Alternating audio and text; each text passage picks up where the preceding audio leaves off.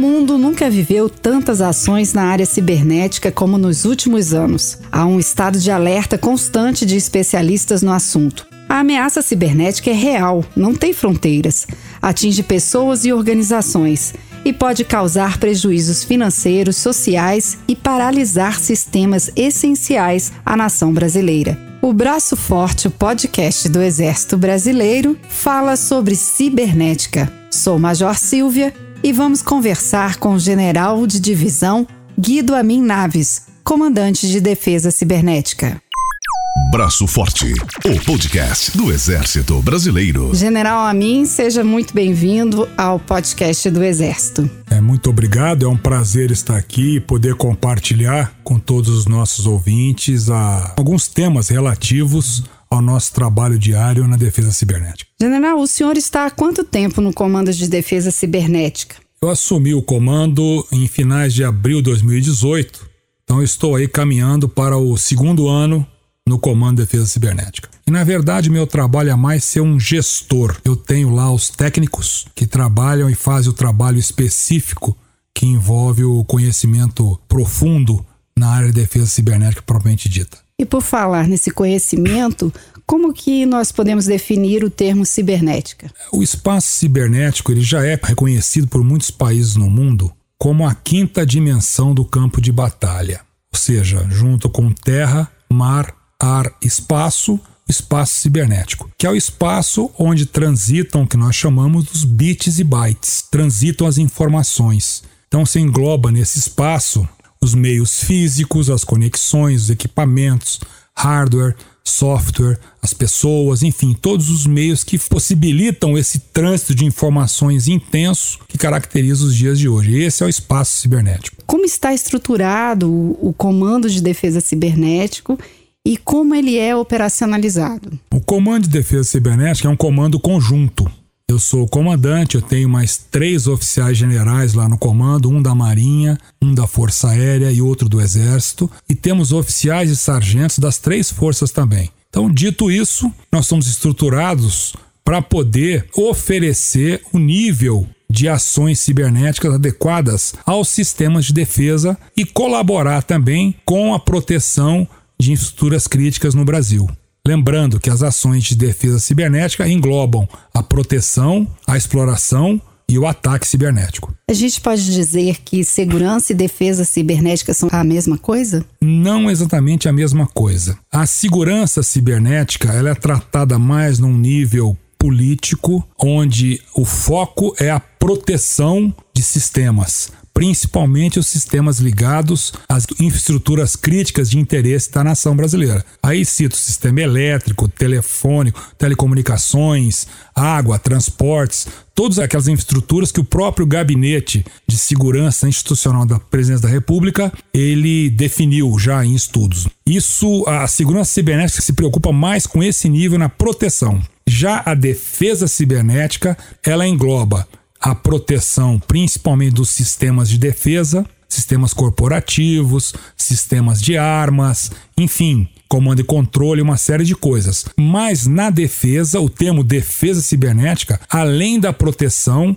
envolve também as ações de exploração do espaço cibernético e as ações de ataque, as ações ofensivas contra sistemas adversários. E por falar em ataques, o Brasil já viveu momentos nos quais a defesa cibernética foi colocada à prova, general, como a Copa do Mundo em 2014 e os Jogos Olímpicos de 2016. O senhor pode comentar um pouco? Posso sim. Desde a Estratégia Nacional de Defesa, que foi expedida em 2008, a partir de 2010, 2011, o Exército começou então a tratar daquilo que é hoje o setor estratégico definido para o Exército. A estratégia definiu que o setor nuclear com a Marinha, o setor espacial com a Força Aérea e definiu também o setor cibernético para o Exército. E já em 2012 começou o primeiro grande evento que nós sediamos aqui no Brasil, a Rio Mais 20. E aí foi uma sequência muito grande de grandes eventos, Jornada Mundial da Juventude, houve a Copa das Confederações, houve a Copa do Mundo, houve a Olimpíada. Então uma série de eventos que exigiram uma preparação muito rápida do comando para oferecer o nível adequado de proteção cibernética aos sistemas empregados nessas atividades. Então você imagina a dificuldade que foi dos que vieram antes de nós na cibernética de estruturar o comando e ao mesmo tempo já estar operando e oferecendo um nível de proteção. Teve sucesso. Para dar um exemplo, nós tivemos 750 56, se eu não me engano. Mas a ordem é essa, a unidade que eu estou em dúvida aqui. Mas foram 756 eventos de segurança durante a Copa do Mundo. Eventos que atravessaram a nossa borda de proteção e precisaram ser tratados.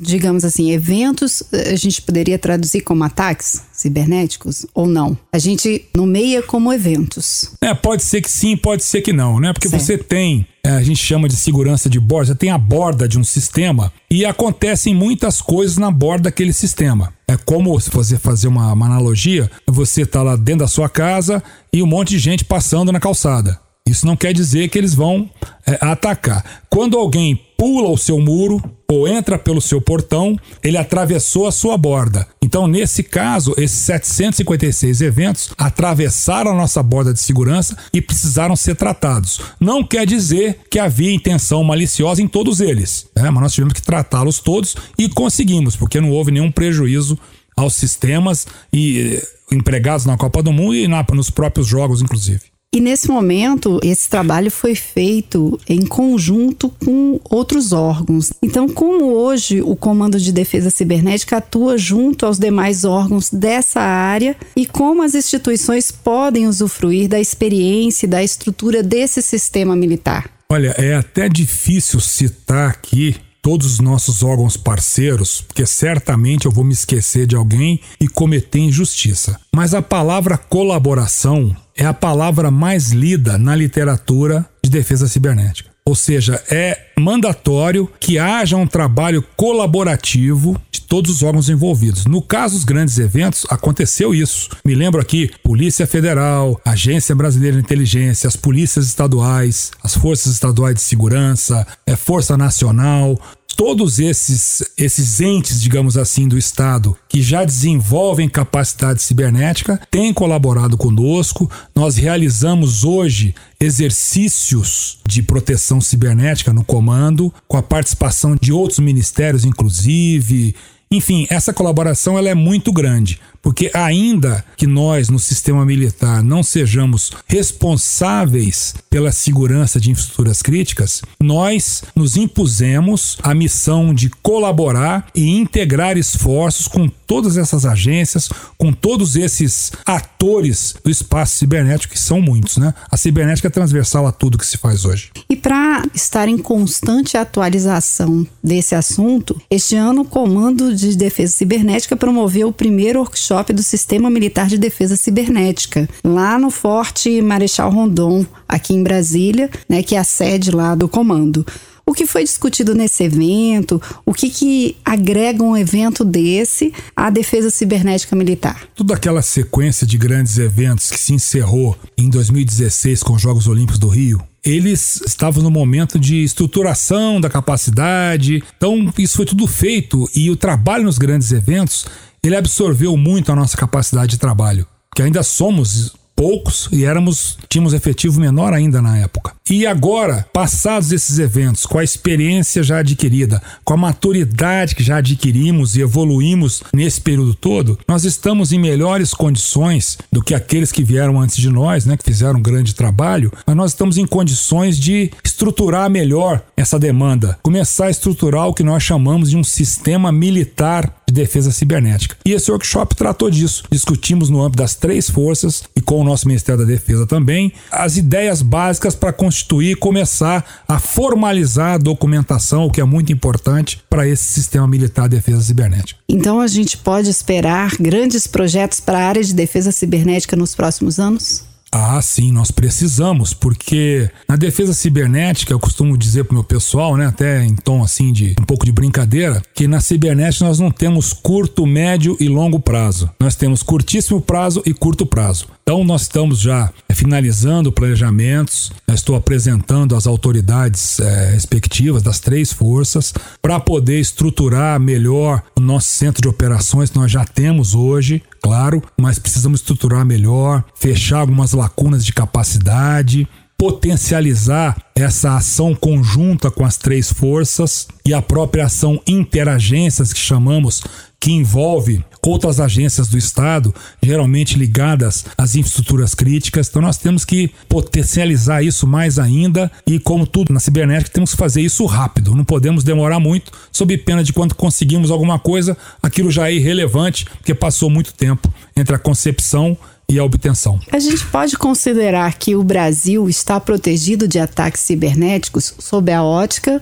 do sistema militar. Essa é uma pergunta muito difícil de responder. Existe sobre isso uma afirmação que nem é minha, é do Comando Cibernético norte-americano, que é impossível conseguir 100% de eficácia nas ações cibernéticas. Isso quer dizer que todos os gestores de todos os sistemas devem considerar que em algum momento esse sistema será invadido. As seguranças serão vencidas. Então há que se preocupar também na resiliência, na recuperação rápida do sistema, na prestação do serviço mesmo degradado, na recuperação rápida. O que nós fazemos na proteção cibernética é oferecer o que a gente chama de uma cebola, ou seja, camadas de proteção. Cada camada dessa oferece alguma resistência, alguma dificuldade, mas nenhuma delas sozinha é capaz de conter a criatividade, a capacidade e o desenvolvimento técnico do, das pessoas que tentam invadir e quebrar essa segurança. Quanto mais camadas você colocar de proteção, você aumenta a possibilidade de você se evadir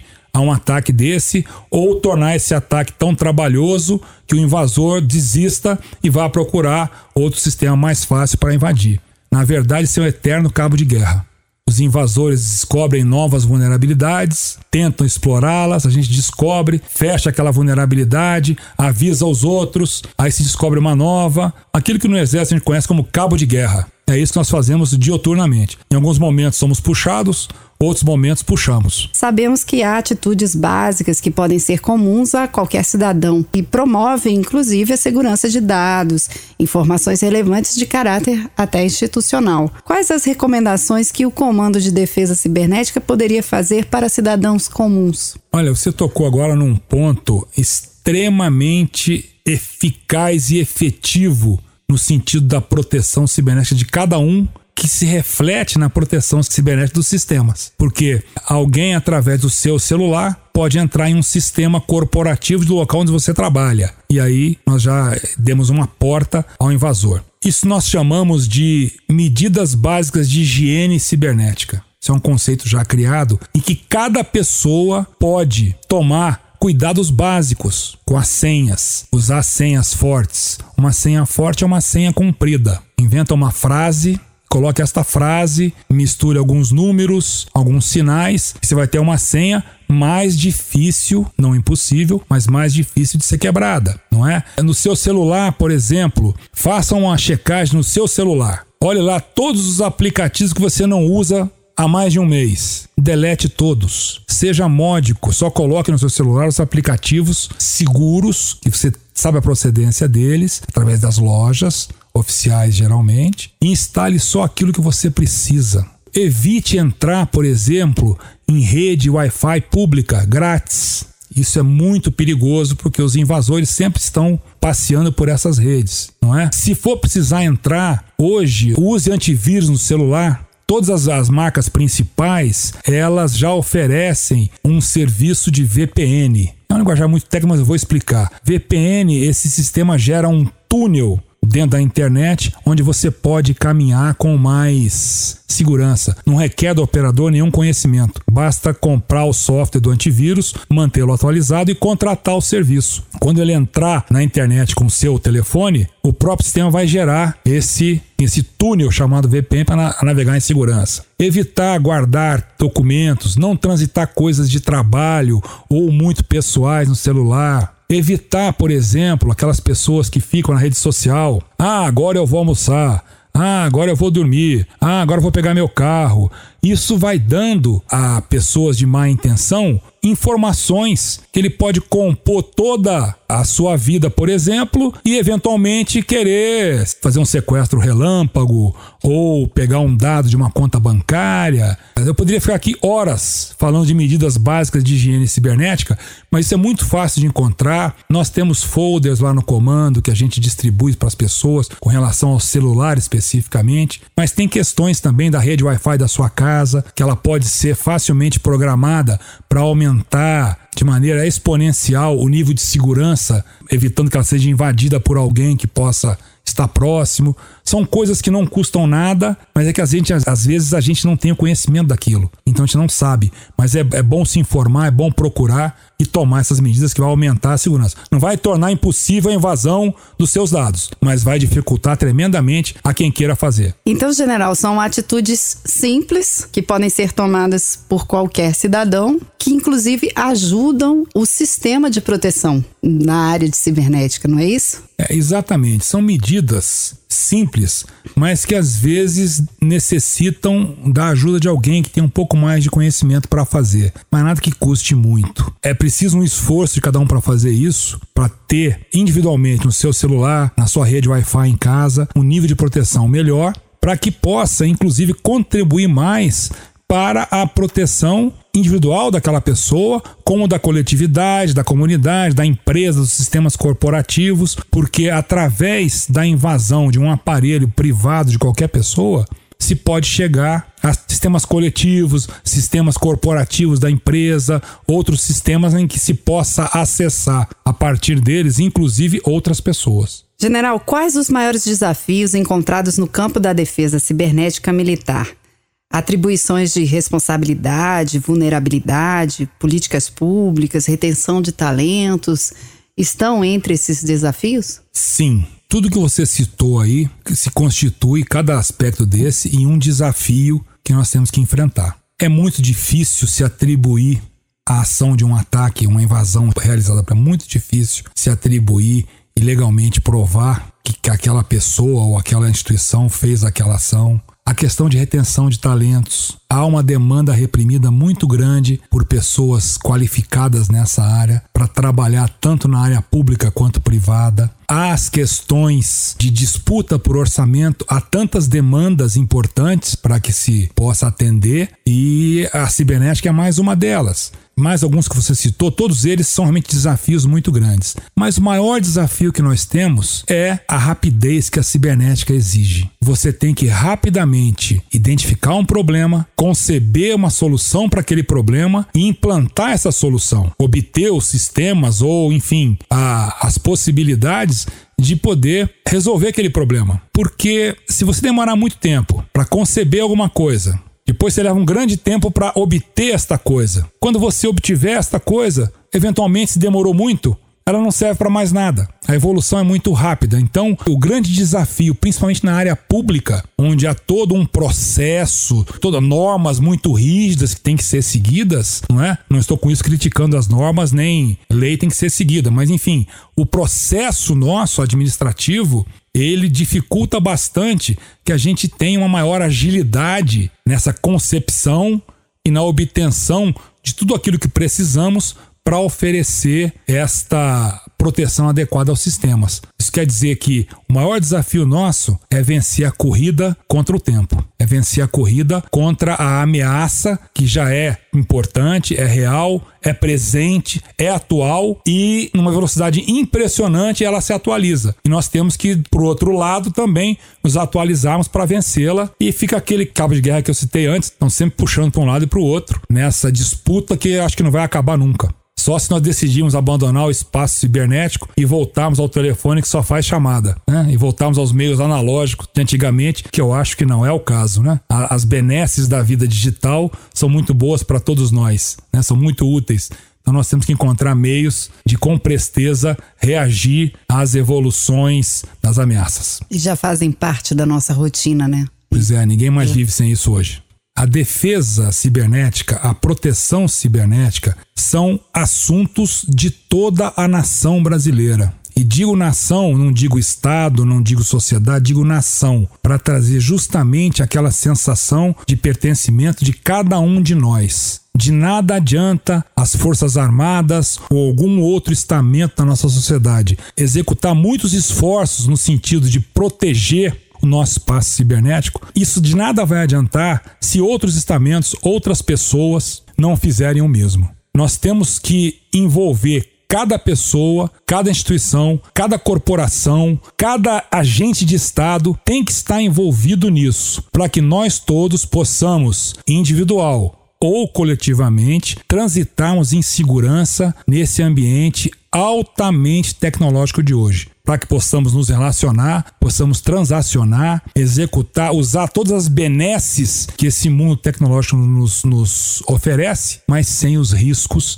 de estarmos vulneráveis à ação de invasores, enfim, de elementos com má índole que queiram causar algum mal individual ou coletivo. Essa é a mensagem. Esse é um assunto para toda a nação brasileira. Agradecemos a participação do general Guido Amin Naves, comandante de defesa cibernética.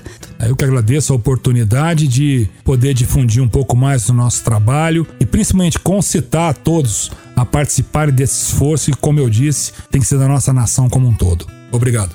Braço Forte, o podcast do Exército Brasileiro, volta em breve com temas da Força Terrestre, das Forças Armadas e do Brasil.